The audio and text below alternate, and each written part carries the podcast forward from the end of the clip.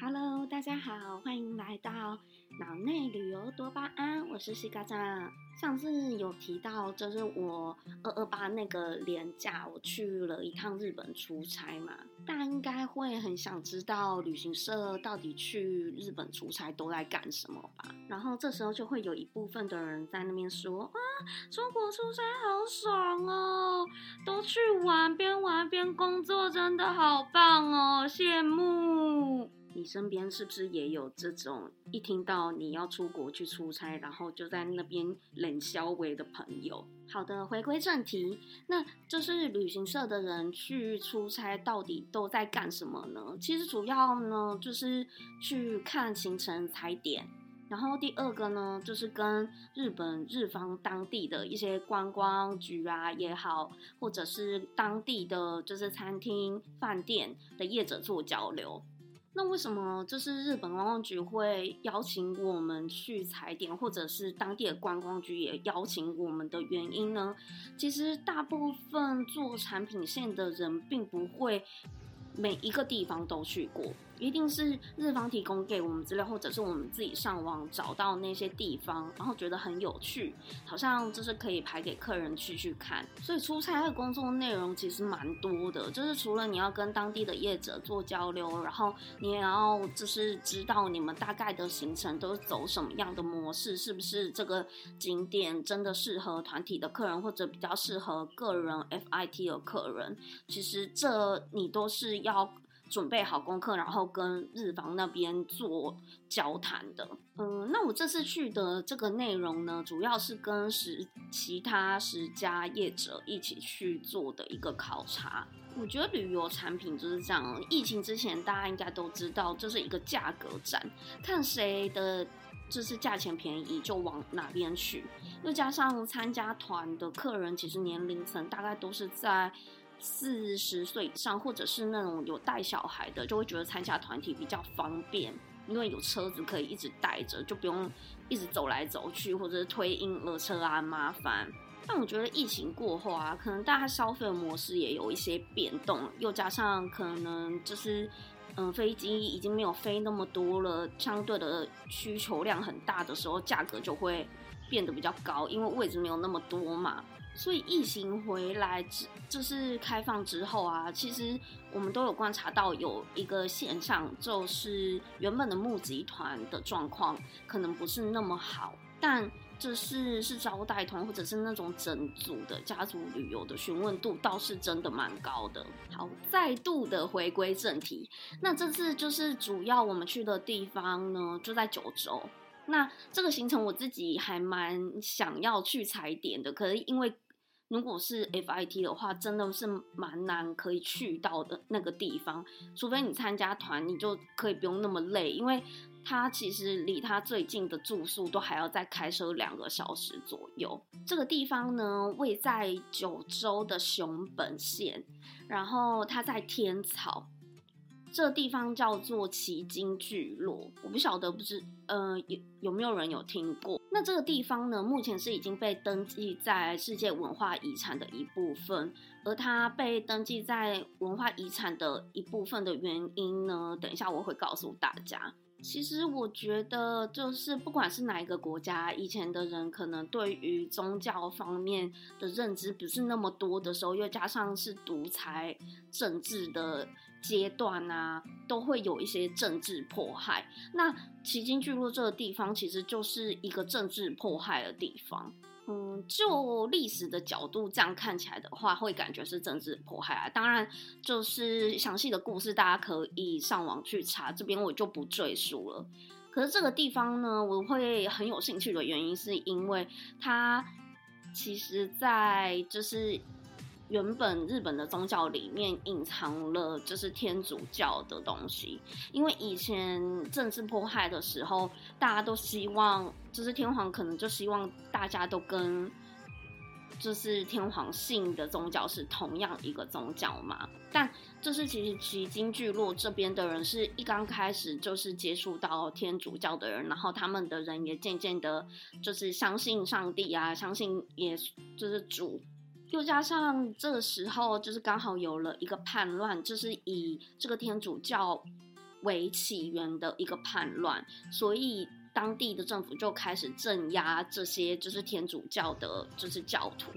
并且告诉他们说，那你们你们家里就是都要安，就是那种神神桌啊，然后要拜神啊，不能拜。上帝，所以就是不能存在任何的，就是有关天主教的东西，就算是你自己做的什么十字架都是不行的。于是这个地方就开始呈现了一个非常奇怪的现象，就是可能大家看到外面啊，就是会有神社啊，会有寺庙啊，但是就是没有看到呃有天主教的教堂啊，或者是十字架，但其实大家都默默的就是在信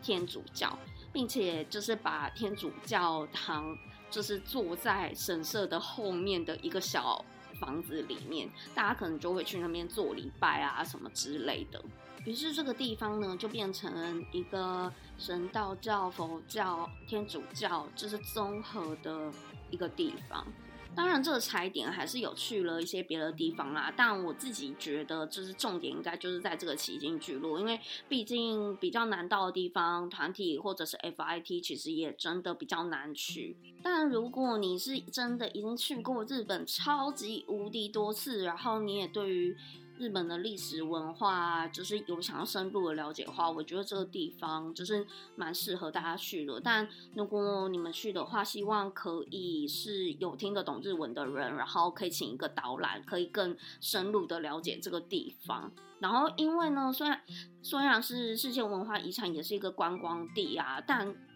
当地都是还有非常多居民住。住在那里的，所以大家去旅游的时候，千万不要在那边喧哗，然后大声讲话、尖叫啊、跑跳啊，这样子就是那边的居民都会觉得很困扰。好，所以出差呢，这个总结其实不是像大家想的，可能就是去玩啊，然后去去那边就是吃吃喝喝，好爽啊。那既然是跟其他家旅行社的业。就是同业一起去的状况之下，当然也会聊到一些自己公司的情况啊，或者是知道嗯彼此的公司是哪一家。在机场的时候，其实我们就会先交换名片嘛。当然来的业者也有一些是旅行社的老板啊，或者总经理之类的这样子的人物。那通常呢，这种局啊，就是会出现很多聊八卦的业者，就是大家就会开始说啊，你们家怎么样啊？啊，你们公司怎么样啊？啊，我们公司怎么样啊？这样子，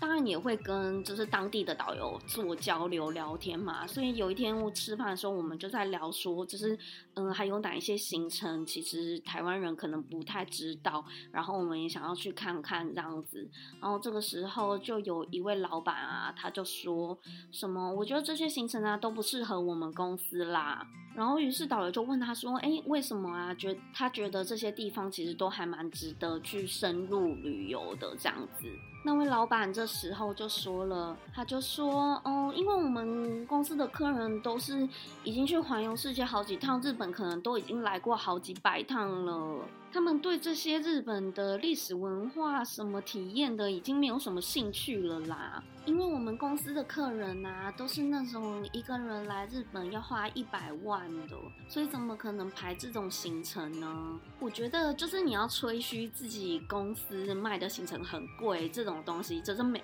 没有关系。我觉得大家都会膨胀，那就是你要聊自己可以，但不要这是影响别人。我会特别把这件事情拿出来说，就是他已经影响到我了。因为这个时候呢，他就看了一下我们其他两个女生，然后他就说，像他们这种公司就可以排这种行程啦。Hello，是在 Hello 吗？是什么样的公司可以排这种行程？哦，你自己不不排的，然后觉得很低俗的，别人的公司可以排啊？你阿伯就你都最厉害？我想请问一下大家，就是。呃，台币一百万的日本旅游行程，大家觉得就是大概可以去哪里啊？我是真的想不到啦。就算你每天你每天都住很贵的酒店，然后吃很贵的餐，其实一个人一百万，然后去日本，真的是要吃到吐哎。但我实际上去偷看了一下他们公司的行程，我是不懂他们公司的客人。买贵的行程是贵在哪里啦？因为那些行程其实一般的旅行社也有在排。那住的方面，我看那些饭店也都是一般旅行社会排去住的饭店，并没有说真的很高级，甚至连星野都没有出现在他们的网页上面的。但我只能说，就是能撑过这疫情留下来的旅行社，一定都是有一些料的，不然也不会活到现在啦。好，那今天的日本出差行就先分享到这里了。下一集我再跟你们分享我在日本吃到了什么好吃的。那我们就下一集再见喽，拜拜。